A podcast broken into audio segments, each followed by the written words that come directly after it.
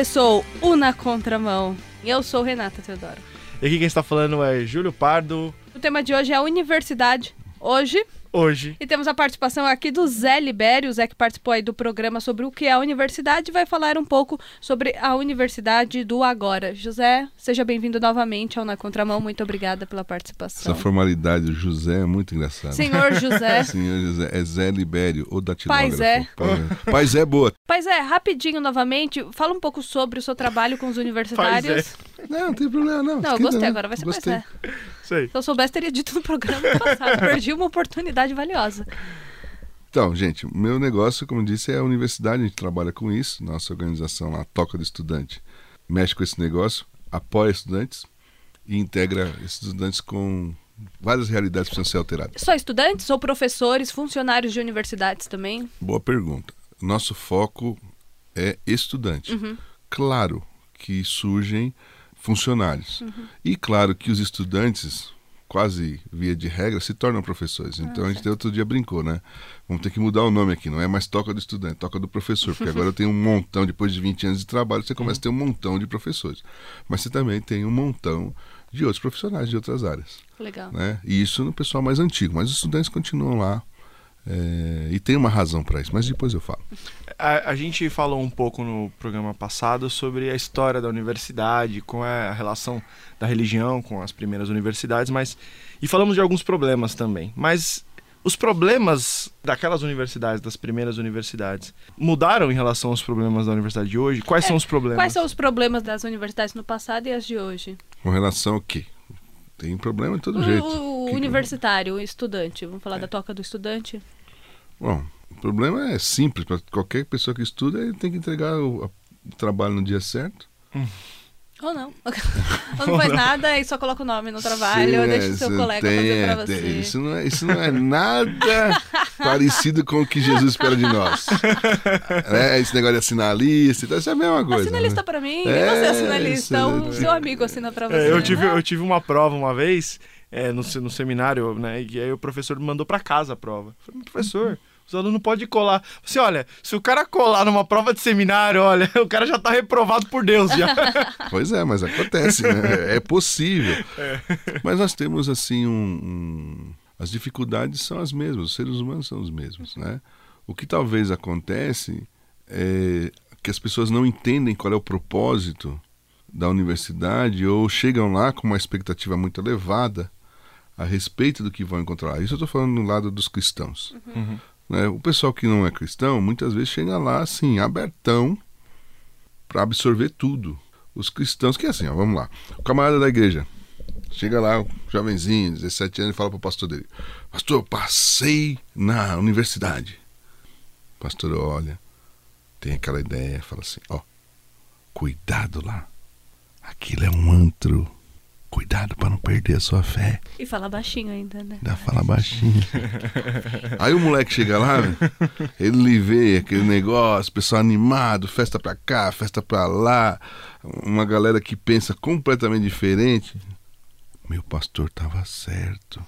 Aqui é o antro da perdição. Esse sujeito não se mistura com ninguém, ele não faz amizade com ninguém, só faz o que ele é obrigado a fazer trabalho em grupo. Acabou o trabalho do grupo, acabou. Ele nunca mais fala, com- fala com ninguém. Ele entra e sai. Tem um outro tipo de crente que fala a mesma coisa. O pastor fala pra ele: Pastor na faculdade? Passei, pastor. Oh, que legal. Cuidado lá, hein? Perigoso. Mas esse camarada ele já tava de ovo virado com, com o pastor. Escola já era perigoso pra ele no ensino médio. Não, mas o caso não é esse. Ele tá lá ele tá lá bravo com o diácono, bravo com o presbítero, bravo com o pastor. Tá lá de sapato cheio lá com, com a, a professora da escola dominical e tal. Aí ele chega lá e ele tem contato com os clássicos. Ele vai ler Hobbes, Locke, eh, Locke, Berkeley, Kant, né? Ele fala, ah, fala, cara, Marx, ô, mas não me contaram metade da história. Aí esse cara faz o quê? Ele participa de tudo, ele abraça tudo, ele participa das festas, ele continua indo lá, né, participando da igreja. É o famoso crente que esfria. Ele esfria. Então, assim, ele dá aquela arrefecida, ele continua indo, porque afinal de contas ele não tem grana para se sustentar, e quem depende economicamente depende politicamente. Então, para ele não criar casa com pai e mãe, ele fica na dele, quietinho, entendeu? Ele vai, quando ele não está muito afim de ir, ele fala, inventa um trabalho lá, não, não vou hoje não, porque eu tenho um trabalho para fazer, tenho um artigo para entregar, uma monografia para determinar e tal, né? E esses caras engraçados, esses caras fogem de mim, viu, Renata? e quando eu descubro que esse cara é crente, eu chego assim, e aí, meu, como é que vai a sua igreja? Os caras, oh, você é da igreja? É, então, sabe? é muito, tem muita gente. Espero que você que está escutando a gente aí não seja assim, tá? E esse cara, é, é, ele camufla a sua origem. Para que ele quer ser aceito. A psicologia vai explicar esse negócio. Ele quer ser aceito, quer pertencer ao grupo e tal, mas ele não abandona totalmente. Então, um rechaça. É o cara chato, não se mistura. O outro abraça demais, mas também não conta de onde veio. Uhum. Né? Mas tem um terceiro grupo, que é crente também. Inclusive, encontrei nesse grupo pessoas que nem têm uma tradição religiosa. Ele olha para a universidade e fala: é algumas coisas que são muito boas, outras coisas são muito ruins. Tem excelentes oportunidades aqui, e se eu vacilar, eu posso perder um monte delas por conta da agenda que eu fizer. Deve haver um jeito de equilibrar, e agora falando dos crentes, a minha vida espiritual com a minha vida acadêmica. Deve haver uma, um equilíbrio possível entre espiritualidade sadia e vida acadêmica. Uhum. É esse pessoal que a gente encontra. Esse pessoal que a gente trabalha. No sentido de, ó, vem cá, seu Zé, vamos conversar, vamos Vamos observar algumas coisas aqui que acontecem ao redor do mundo e como nós podemos interagir.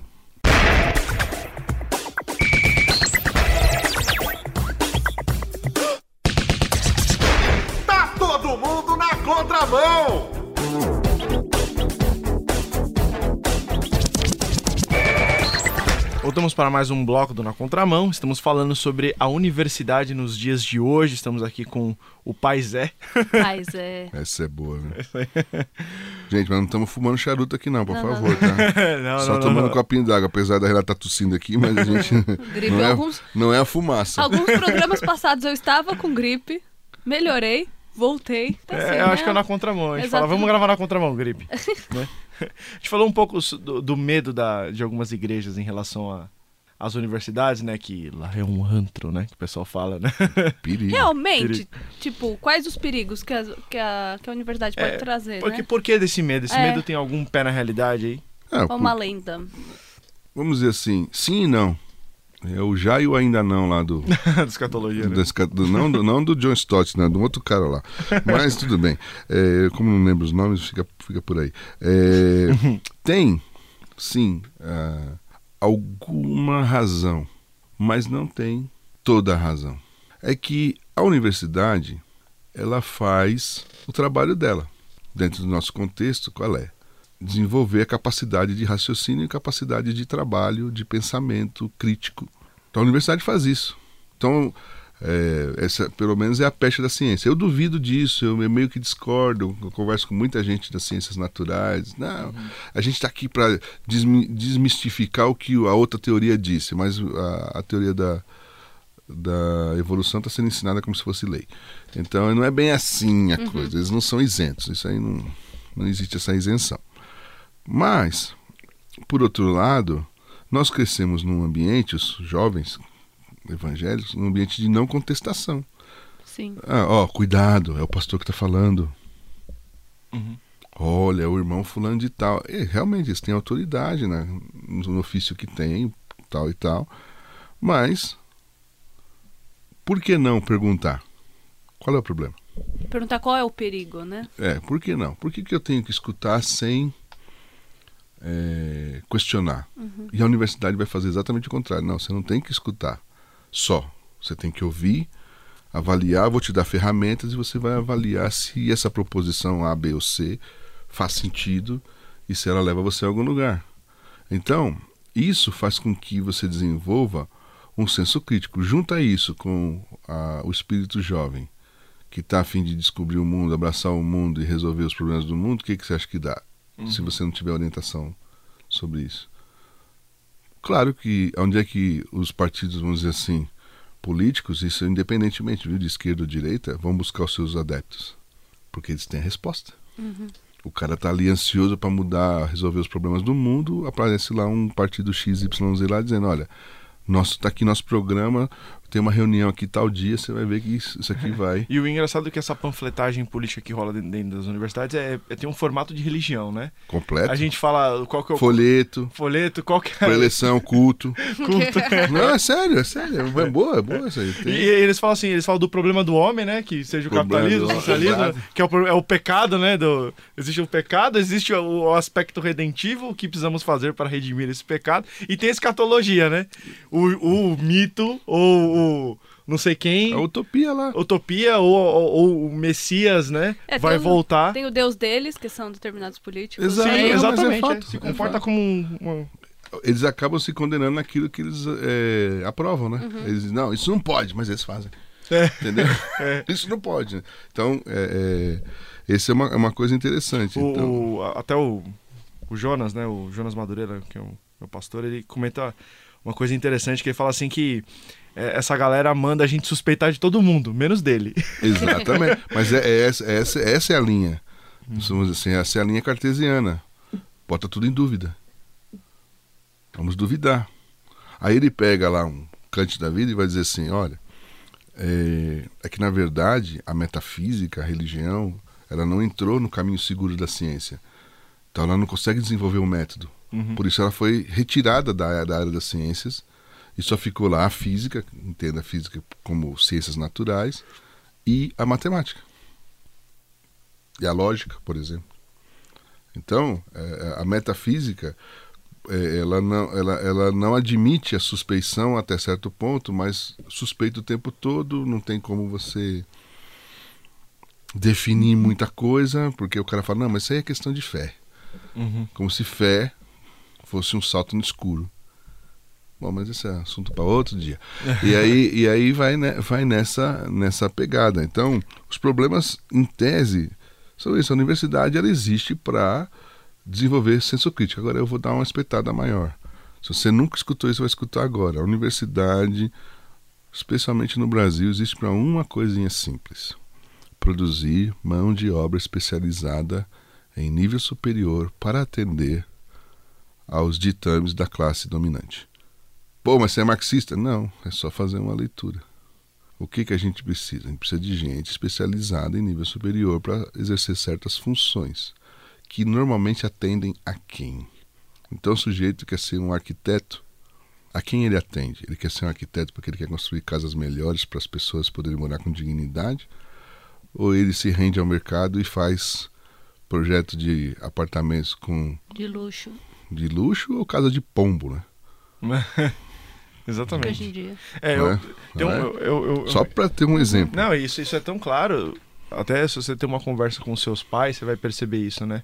Que antigamente as pessoas ligavam um pouco mais para a qualidade de vida, no sentido assim, você via uma casa, mas tinha um- uma decoraçãozinha na janela, tinha umas coisinhas bonitinhas. Agora nem, nem liga. O negócio é fazer negócio mais barato, que caiba o maior número de pessoas. Então você vê, às vezes, prédios. Qual o que- nome disso? Mercado. É. E aí você vê, às vezes, é, prédios que eram até bonitos, né? Anti- antigos, são demolidos para fazer uns caixotes cheios de gente, né? Isso é, É. triste. Só prédio demolido tá ótimo. Perto de casa ali havia três casas numa esquina. Três casas. Moravam três famílias. Os caras tiraram as três casas e enfiaram uma torre de 20 andares. Oi? Alô? Só que a rua continua do mesmo tamanho. Sim. Uma torre de 20 andares com quatro apartamentos por andar. Quanto é que dá isso? Vocês que são bons de geografia aí. Quanto é que dá esse negócio? Muita gente. então, não. Dá um, não. Não, 4 vezes 2, 8. São 80 apartamentos. Se esse povo todo, cada um tiver um carro e todo mundo resolver sair ao mesmo tempo pro trabalho, o que, que você acha que vai acontecer? Congestionamento. Vai acontecer No elevador. Vai acontecer o que acontece na minha Nossa, rua. no elevador lá perto de casa tem também, que tinham três casas. Aí, várias casas, na verdade. Só que a do meio não foi vendida.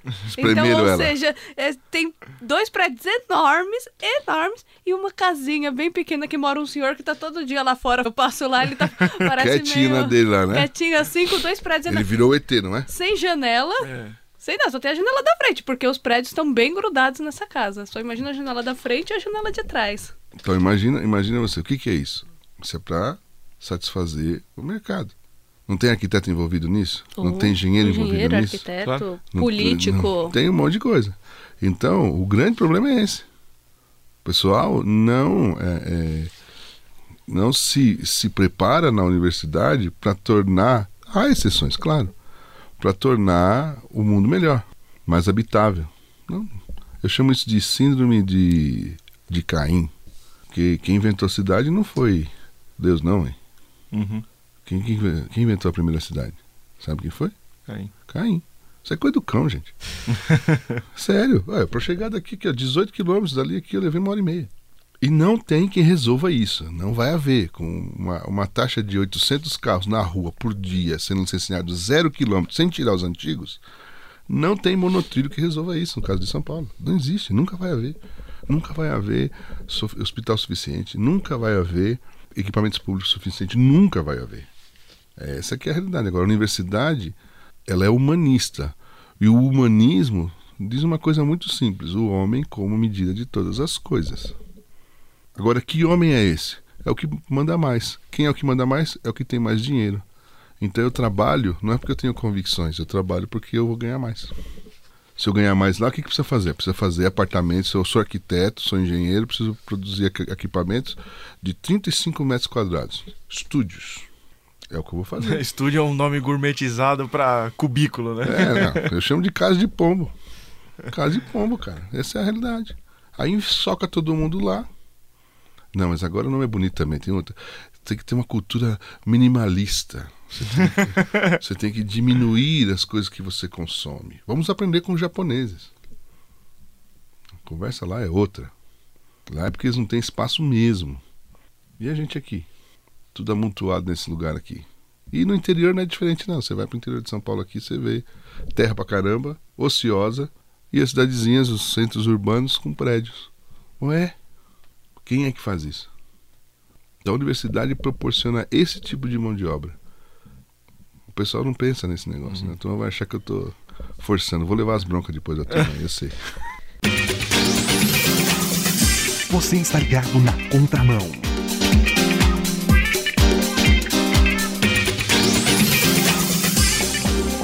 Voltamos com mais um bloco do Na Contramão, falando sobre a universidade atual. É, Zé Pai, só pra gente colocar, trazer dentro da sala de aula. Vamos dizer que estamos numa aula de história, filosofia, com um professor que ofende aquilo que nós acreditamos. Que eu acho que tem isso, né? Talvez hoje em dia. Não só, eu falei história, filosofia, mas tantas outras. Devemos bater de frente, você acha? Universitário hoje, ou aluno, isso acontece no ensino médio também, não só universidade. Tá maluco? Deixa o professor falar o que ele É isso quiser. aí. Deixa o cara falar. Isso aí. Né? Agora, por quê?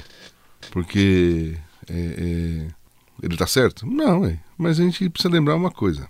Ahn, essa pegada apologética de defesa da fé que a gente tem, a gente esquece que quem é o advogado é Jesus. Jesus não precisa de advogado.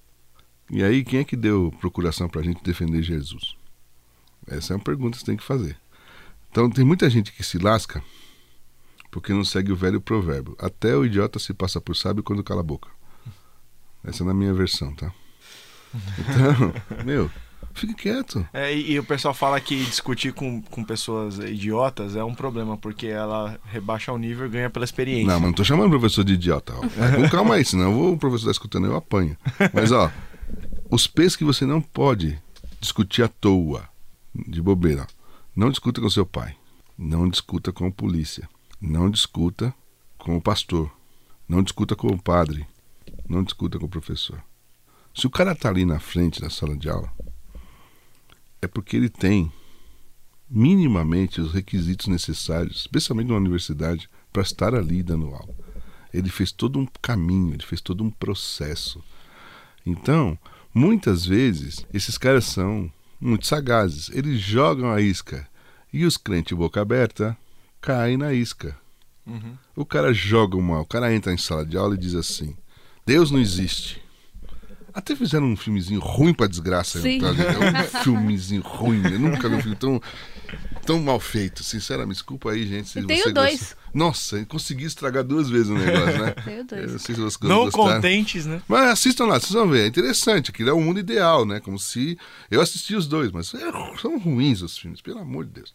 Aí, veja só. É, o cara joga. Eu tenho um caso desse na minha família, um dos meus filhos. Foi lá e. Bateu boca. O professor falou: Meu filho, você fez isso. Resumo da Onde foi que eu errei? não, não, não, não foi nada disso, não. Eu, eu sei o que ele sentiu, porque eu também senti a mesma coisa. Mas no ímpeto juvenil, o que, que aconteceu? O professor marcou ele. Ó, Jesus não curava as pessoas? O que, que ele fazia na maioria das vezes quando ele curava alguém? Qual que era a, recomendação de Não Jesus? conta pra ninguém. Ô, meu, não é um. O ó do forrobodó, o cara de- faz o cara lá que tava doente ficar bom. E aí o cara fica feliz, não pode contar? O que, que Jesus estava querendo com aquilo? Simples. Os estudiosos da Bíblia mais que eu vão dizer, olha, é o segredo messiânico. Jesus não queria criar oposição antes da hora. Na hora que Jesus foi requerido, na hora que ele tinha que se apresentar, ele se apresentou. Mas antes, tá certo que o pessoal nem obedecia muito, saía contando para todo lado lá. Tem esse negócio também. Mas, às vezes, o cara chega com ele, ah, eu vou resolver o problema desse lugar. Ateu. Meu, para. Deu. Cara, O cara se sente o próprio Espírito Santo, né? exatamente, para, meu. Ô, o professor tá ali, cara. Ele fez mestrado, ele fez doutorado, ele fez graduação, ele fez uma especialização. Se você tá numa faculdade que o professor não fez isso, mude de faculdade, que a faculdade é ruim. Teve uma, o Isaac, um, já, um cara que já participou aqui do, do Na Contramão, um dia ele falou: em nenhum momento da Bíblia a gente vê Jesus com problema de autoestima. Ai, me defendam. Mas é verdade. né? claro, claro que, por exemplo, no, no início da igreja, a gente tem lá os pais da igreja, que são os sucessores dos apóstolos, os padres apostólicos, que nós chamamos. Esses caras, eles estavam eh, com a, a incumbência de apresentar aquele negócio que era novo para o mundo, comparando com o que os caras tinham. Oh, vocês têm esse Jesus aí, esse cara da Palestina, mas nós temos Platão, nós temos Aristóteles, nós temos Anaximandro, Anaxímenes, nós temos uns caras aqui que não é assim. Nós temos Sócrates, você tá doido? Que- como é que você quer? Nós temos Zeus, nós temos é, é, Júpiter, Netuno, Mercúrio e por aí vai. Aí os caras, não, peraí, ó, vou explicar a diferença entre esses caras aqui e o Jesus que a gente acredita. Aí pronto, isso são os padres apostólicos e tal. Tem gente que acha que ainda está nesse naipe. Nós estamos nessa situação, o mundo reconfigurou, gente. Mudou. A coisa deu uma. Os deuses são outros, né? Os filósofos são outros. É né? E aí alguém disse pra ela, ah, vai lá, e- é isso aí, porque quem tiver vergonha de Jesus, Jesus vai se envergonhar diante dele. Jesus não falou nada disso, não. Ele falou assim: ó, se alguém te catar e botar você na parede, falar assim, aí, é Jesus ou é o mundo? Aí você, se você vacilar aí, aí você dançou. Porque você não era. Você não era. A verdade é essa. Tem muita gente que é o tal do nominalismo, o cara é nominal. Mas eu falo pra você, vai lá e, e briga com o primeiro que dizer que Jesus não existe. Não é assim que faz. Então é, vamos dizer assim, uma santa ingenuidade que atrapalha, estigmatiza, Uhum. frustra, porque os caras não. Quem é um moleque de 17 anos que chega e vai peitar um cara que está 40 anos dando aula? Tá bom, você quer tratar com o professor? É muito simples. Faz amizade com ele. Vai lá fazer uma iniciação científica com ele. Vai lá conversar com ele por fora. Ganha a confiança dele. E um dia você pergunta para ele, professor, mas senhor fez aquilo lá só para Nossa, e normalmente é no meio, a pessoa fala com o professor no meio da sala, de todo mundo. Meu, o que você acha que o coisa. cara sente? Pô, tá me afrontando? O professor que sou eu, meu. Então, é, é, esse negócio de enfrentar professor em sala de aula, faz isso não, meu filho. Tenha juízo. Ora pelo seu professor. Ora pelo seu colega. Faça amizade com eles. Depois você vai lá e conversa. Depois. Com muita paciência. Entendeu? Tenha, dá um tempo pros caras. É Isso aí. Não seja chato. E acabou na contramão de hoje. Aê! Vamos comer. E, e o e-mail para nacontramão@transmundial.org.br fazendo comentários a respeito do programa sobre universidade, Facebook, Rádio Transmundial Oficial. WhatsApp 974-181-456. Isso aí, mande perguntas e também outras dúvidas sobre esse mundo universitário que a gente vai ditar novos temas aí pro Na Contramão. A equipe do Na Contramão de hoje teve Júlio Pardo, Renata Teodoro e participação especial do pastor José Libério ou Pai Zé. Ah, isso aí, esse, eu gostei mais do Pai Zé, gente. Ficou bom esse negócio. aí. Zé, muito obrigada. Muito obrigado. Te Prazer, agradeço gente. aqui. Volte sempre para o Na Contramão. Para mais informações da gente aí, procura lá. Toca do Estudante.